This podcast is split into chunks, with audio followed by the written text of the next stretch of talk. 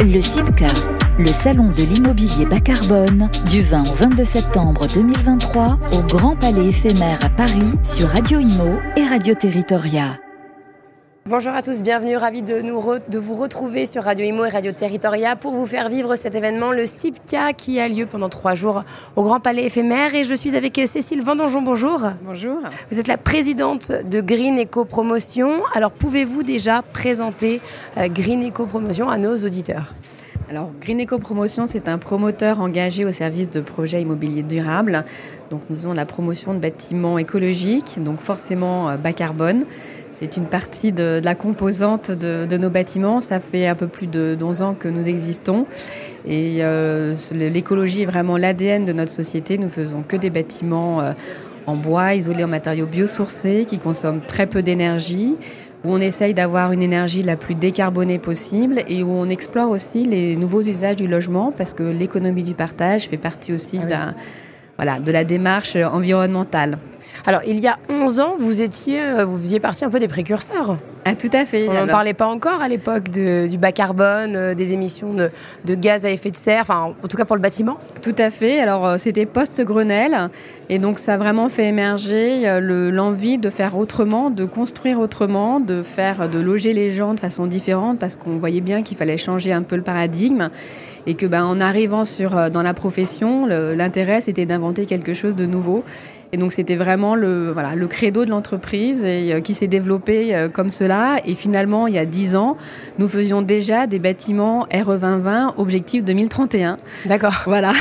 Alors qu'à l'époque, c'était la euh, RT 2012. Alors à l'époque, c'était à peine la RT 2012, que c'était les bâtiments BBC. D'accord. Voilà. Donc c'était, voilà, on était très précurseurs et finalement, on s'est rendu compte qu'on était exactement dans la dans la direction en fait donnée par le par le bâtiment et qu'il faut suivre.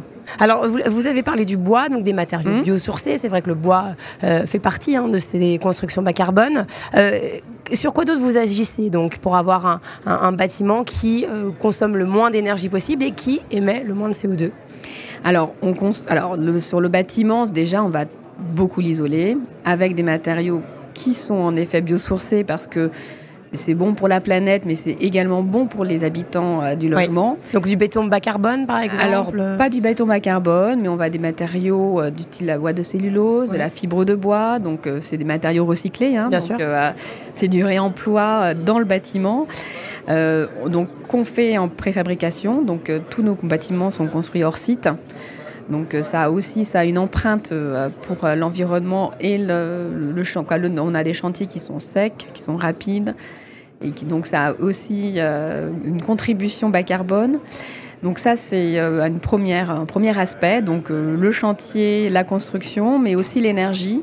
Alors l'énergie, c'est vrai qu'une énergie bas carbone, c'est l'électricité.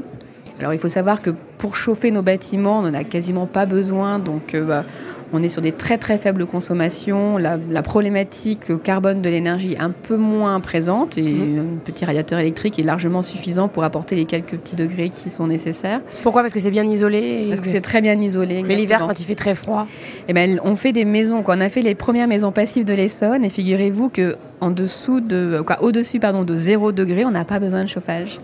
Et ça, ah c'est du vécu. C'est les, les, utilisateurs. Oui, parce que l'hiver dernier n'était pas très, pas très froid. Ouais. On a eu de la chance, euh, mais. Mais c'est pas forcément tout le temps le cas. Exactement. Voilà. Donc en fait, on a quand même, euh, on a quand même, euh, la, maison est calibrée pour pouvoir tenir sur du moins 7, qui est la, la, température de base dans les calculs thermiques. D'accord. Mais bon, une maison de 100 mètres carrés par moins 7 degrés, sa puissance de chauffage, c'est 1500 watts. 1500 watts, c'est n'importe quel petit radiateur qu'on trouve dans une pièce. Voilà. Hmm.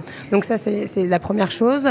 Euh, ensuite, euh, du coup, euh, sur quoi vous avez vous Alors, donc ben, récemment, en fait, on s'est dit, donc quand on a commencé à parler de mix énergétique, de problèmes d'approvisionnement en électricité. Donc ça, c'était avec pendant la guerre en Ukraine, en fait. Ben, vous êtes interrogé à ce ben, en, fait, en fait, on s'est dit, bon, là, on, développe beaucoup la pompe à chaleur, parce que notre problématique, c'est l'eau chaude sanitaire. Il faut, faut, à un moment donné, il y a aussi le, le plus gros besoin en énergie, c'est l'eau chaude, parce que là, malheureusement, on a beau proposer aux gens de ne pas prendre de douche, mais bon, il faut se laver de temps en temps. C'est quand même mieux. Voilà.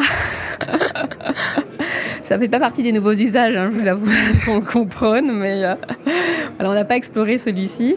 En tout cas, donc il faut euh, bah, se poser la problématique de l'énergie. Une pompe à chaleur, c'est bien, ça demande beaucoup de puissance, et quand on a des problématiques où on demande aux gens de réduire euh, leur consommation pour justement assurer la puissance qui est nécessaire, on s'est dit on va explorer euh, de nouvelles, euh, voilà, de, nouvelles solutions et on a euh, candidaté sur les énergies hybrides avec GRDF qui proposait un appel à projet avec une solution où en fait on va fabriquer de l'hydrogène vert en local et que cet hydrogène, on va l'injecter au gaz de ville pour le décarboner. Alors pour nos auditeurs, qu'est-ce que l'hydrogène vert? Alors l'hydrogène vert, c'est de l'hydrogène qui est produit avec euh, bah, en fait de l'énergie renouvelable. Et donc là, typiquement, on a des panneaux solaires qui vont faire fonctionner euh, l'électrolyseur qui va produire l'hydrogène. D'accord. Et c'est exclusivement des panneaux solaires, ça suffit ou c'est en partie ce que... Alors en fait, c'est qu'il en faut beaucoup des panneaux solaires. Alors en fait, c'est ça qui est magique dans l'hydrogène, c'est que vous avez besoin de très peu de puissance. D'accord. Donc c'est l'intérêt également de travailler sur de l'hydrogène, c'est-à-dire que quand vous avez besoin d'une très forte puissance en pompe à chaleur, ben, finalement pour produire une une, quoi, une chaleur euh, équivalente, vous allez avoir besoin de beaucoup moins de puissance pour euh, pour de l'hydrogène. Et donc finalement, avec une installation photovoltaïque d'un pavillon, on arrive à nous euh, décarboner le l'eau chaude sanitaire pour une trentaine de logements. D'accord. donc ce qui est non négligeable, euh, non négligeable. en termes d'économie, en tout cas d'énergie. Et... Tout à fait. Et là, on a et alors c'est aussi très vertueux parce que donc on va utiliser l'hydrogène, l'oxygène qui, euh, qui, est utilisé. Alors déjà, on utilise les condensats de la chaudière à condensation.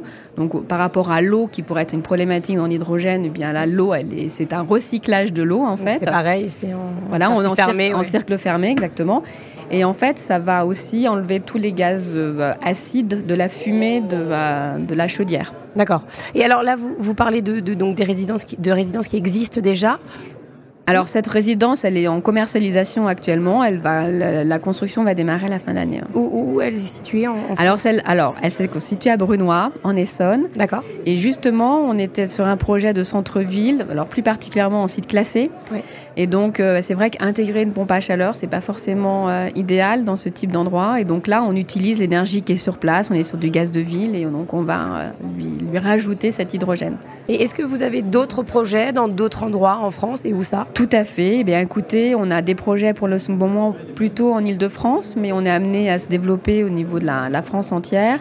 En fait, on a rejoint le groupe Promogym il y a un an pour justement pouvoir développer euh, le, bah, ce, ce, modèle qui déjà à 10 ans était précurseur et donc euh, potentiellement aller sur aussi les métropoles qui se posent ces questions-là et qui ont envie de développer euh, des solutions environnementales. Alors côté investisseur, j'imagine que ça plaît beaucoup. Est-ce que côté utilisateur, euh, ça plaît beaucoup aussi? Ah bah c'est les utilisateurs les premiers heureux. Ouais. En fait, habiter dans un bâtiment bas carbone, c'est bon pour la planète, mais aussi c'est très agréable à vivre dans un véritable petit cocon et euh, ça se ressent tout de suite aussi sur les factures d'énergie. Ah oui. Encore voilà. avec l'hiver qu'on a passé, c'est vrai qu'on a vu le prix euh, s'envoler. Euh. Tout à fait. Pour vous donner un exemple, on a un bâtiment qui est exploité depuis plus de plus de six ans maintenant. Ce bâtiment, là, un appartement, c'est moins de 40 euros par an de chauffage. D'accord, oui, donc c'est non négligeable. C'est non négligeable, tout à fait. Allez, on va parler du salon maintenant, donc le ouais. salon de l'immobilier bas carbone. Vous avez un stand ici. Pourquoi c'était important pour vous euh, d'être présent? Quels sont euh, les objectifs quant à, quant à cet événement?